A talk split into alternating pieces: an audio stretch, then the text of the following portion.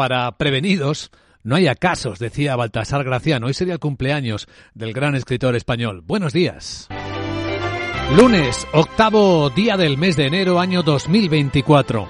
La semana comienza en rojo en los mercados y con los sonidos de la guerra y de los juegos de la guerra, de nuevo con intensidad. Bombardeo intenso con misiles rusos ahora de varias ciudades ucranianas a esta hora en la que estamos hablando. Tenemos en Corea del Norte el ensayo de misiles que vuelve a realizar el dictador norcoreano sobre la zona fronteriza acuática con Corea del Sur, que provocó la evacuación de dos islas ya el pasado viernes.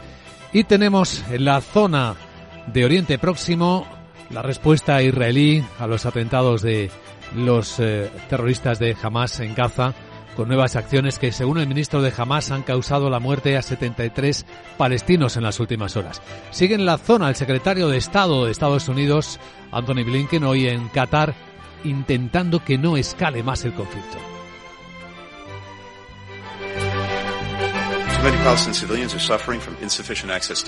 Demasiados civiles palestinos, dice Blinken, sufren por la falta de acceso a alimentos, agua, medicinas y otros suministros esenciales, sobre todo los niños. Seguimos planteando a Israel la necesidad de hacer todo lo posible para facilitar el suministro de ayuda humanitaria de Gaza.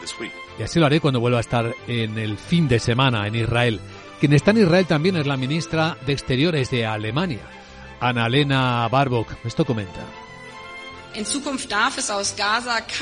En el futuro ya no debe haber una amenaza de Gaza a la existencia de Israel. Sin embargo, una cosa también está clara, Gaza pertenece a los palestinos. No debe haber otra ocupación israelí en Gaza ni en los asentamientos israelíes. Este contexto sigue preocupando a la economía del mundo, también la situación en los mercados. Tendremos datos de inflación americana esta semana. Seguiremos observando los movimientos de los bancos centrales y sus comentarios. De momento lo que tenemos es a una hora del cierre, hora y media del cierre de la bolsa de Hong Kong, una caída que supera el 2%.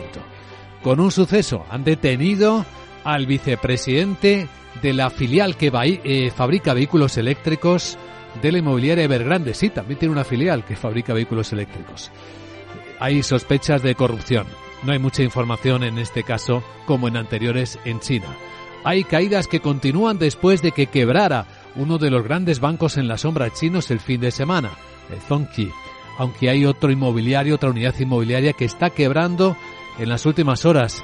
Es la unidad de Xinjiang Real Estate. Ese sector sigue siendo uno de los más vulnerables del mercado chino.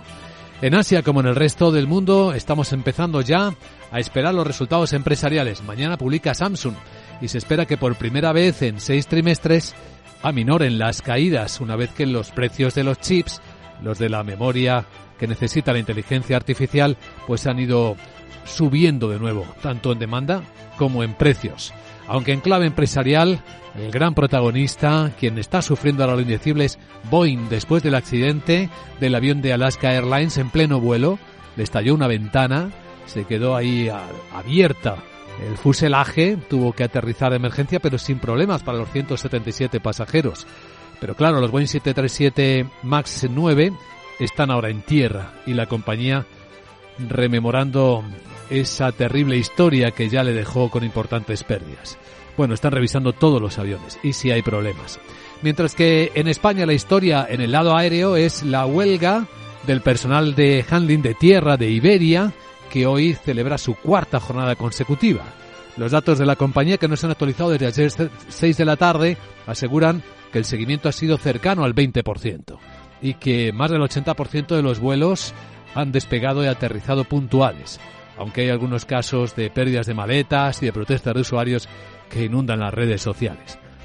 Puede que, la que continúe la huelga porque los trabajadores no están de acuerdo en que aunque se mantengan intactas sus condiciones, ya empiecen a trabajar para otras empresas y no dependan directamente de Iberia.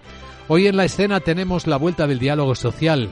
El salario mínimo interprofesional vuelve a estar ahí sobre la mesa de negociación. Aprovecha el vicepresidente de COE y presidente de ATA, Lorenzo Amor, para recordar algo. Esa pequeñita empresa de limpieza que trabaja con una administración llevan sin subirle su contrato público prácticamente desde que el señor Montoro puso en marcha la ley de desindexación. Aunque al gobierno le preocupa mucho más que pasado mañana miércoles en el Parlamento no se aprueben los tres decretos ómnibus, el gobierno sigue gobernando por decreto, porque Junts ya ha dicho que no va a votar a favor, no cuenta con la mayoría de la investidura el PSOE de momento. Y en esos tres decretos ómnibus va desde la ley de enjuiciamiento criminal, que es eh, lo que inquieta a Junts, también está la reforma del subsidio por desempleo o las medidas anticrisis, condiciones que van ligadas a los fondos europeos, los próximos 10.000 millones de euros que la Unión debería enviar a España si cumple el país las condiciones legislativas. El Partido Popular ha dicho que no va a ayudar al gobierno en esta ocasión, aunque quizás podría abstenerse en la votación de este decreto para no bloquear la llegada de los fondos europeos. Hoy en Capital Radio, Valor Añadido, va a estar con nosotros a las 8 y 10, 7 y 10 en Canarias, el presidente del Club de Exportadores, Antonio Bonet cómo enfrentan el año los exportadores españoles, cómo le está afectando la inflación en el ajuste de costes y la desaceleración económica entre los principales socios que son los de la Unión Europea, algunos de ellos en contracción, en recesión como Alemania. Y tras la entrevista, el tiempo es para la gran tertulia de la economía. Hoy nos van a acompañar Isabel Aguilera, Rafael Ramiro y Julián Salcedo hasta que abran las bolsas. ¿Y hoy cómo van a hacerlo en Europa? Pues con caídas.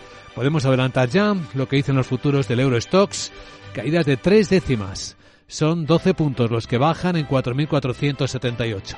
También vienen bajando los futuros del mercado americano, aunque una décima acabó en positivo Wall Street el viernes con datos fuertes de creación de empleo. El SP en 4.729 puntos. Y luego tenemos la mirada también vigilante sobre los precios del petróleo que empiezan en la semana corrigiendo ligeramente. Tenemos el barril Brent ahora mismo en Londres a 77 dólares 70 centavos. El West Texas americano está en 72.70 y la onza de oro pues ahí está en torno a los 2.038 dólares. En un comienzo de semana en el que por cierto las cripto vuelven a estar calentitas con el Bitcoin superando de nuevo los 44.000 dólares. Capital, la Bolsa y la Vida, con Luis Vicente Muñoz. Informe de preapertura de mercados en Capital Radio. A través de las pantallas de CMC Market Brokers vemos cómo la sesión viene claramente en rojo para comenzar la semana. ¿Cuánto bajarán las bolsas en la apertura? Pues eh, será diferente según la bolsa que miremos. La volatilidad vuelve a repuntar un poquito, pero sigue por debajo de los 15 puntos, lo que significa que todavía no hay tensión alta en los mercados, de momento. Una décima viene bajando el futuro alemán, a ver cómo sale la balanza comercial. Vemos que está bajando tres décimas el futuro del Eurostox en 4.475 y una el futuro americano, el SP500, 4.728. Ahí está. Sandra Torrecillas, buenos días. Nos dicen los analistas que estamos en una fase de ajuste en este comienzo de 2024 con tomas de beneficios porque la situación es algo más fría de lo esperado en materia de tipos de interés y porque el rally de fin de año está pasando factura ahora. Algo que podría continuar esta semana, como señala Ramón Forcada, director de análisis de Bankinter. Vamos a tener una semana muy parecida a la pasada de reajuste después de los excesos de finales del año 23, lo cual no es malo, es mejor reajustar que seguir subiendo sin sentido, pero tenemos que asumir que, esta semana probablemente no será mejor que la pasada. Yo creo que hasta que no haya un ajuste acumulado mínimo del 5% o deseablemente del 7 o 8%, el mercado no, va a no se va a sentir cómodo otra vez con los niveles de precios. Esta semana vamos a conocer más datos sobre cómo va la inflación en el mundo. El más importante será el IPC de Estados Unidos, eh, que esperamos para el jueves. Las previsiones apuntan a una subida del IPC subyacente del 0,2% en diciembre, lo que situaría la, la inflación en el 3,8%, su nivel más bajo desde mediados de 2021. El dato podría cambiar las apuestas sobre hacia dónde se dirige la Reserva Federal. Según la herramienta FedWatch, las apuestas ahora mismo descuentan un recorte en los tipos en el mes de marzo en un 64%. Mañana martes tendremos cifras de inflación en Tokio y el viernes en China. Pues ahí tenemos un adelanto de aquellos catalizadores que pueden mover el mercado esta semana. De momento el petróleo, como adelantábamos, viene moderando la subida con la que acabó la pasada semana El euro dólar muy estable, ahora mismo en 1,0945. Y entre los protagonistas este lunes vamos a tener a Ferrovial. Que va a salir a cotizar en Estados Unidos en el Nasdaq en el primer trimestre. Así al menos lo ha comunicado a la SEC, al regulador de la Bolsa de Estados Unidos, como adelanta el diario Expansión. El grupo con sede social en Ámsterdam prevé que los nuevos títulos comiencen a cotizar a precios similares a los de las bolsas europeas. Ferrovial cerró la semana pasada en el Euronext y en el IBEX 35 a 33,3 euros eh, por acción, unos 36,4 dólares por título. Hoy debemos cotizar también, a ver cómo los lee el mercado, los resultados de Pandora. El fabricante danés de joyería que ha presentado eh, datos eh, este pasado viernes supera expectativas eh, gracias sobre todo a las ventas en el último trimestre y en especial las ventas navideñas. La compañía conocida por sus pulseras ha mejorado esas ventas un 12% interanual en el periodo octubre-diciembre y eso ha elevado el dato anual al 8%, lo que le ha hecho superar las previsiones que ella misma había hecho a mediados eh, de noviembre y que rondaban el 5-6%. Y también tenemos a Merck.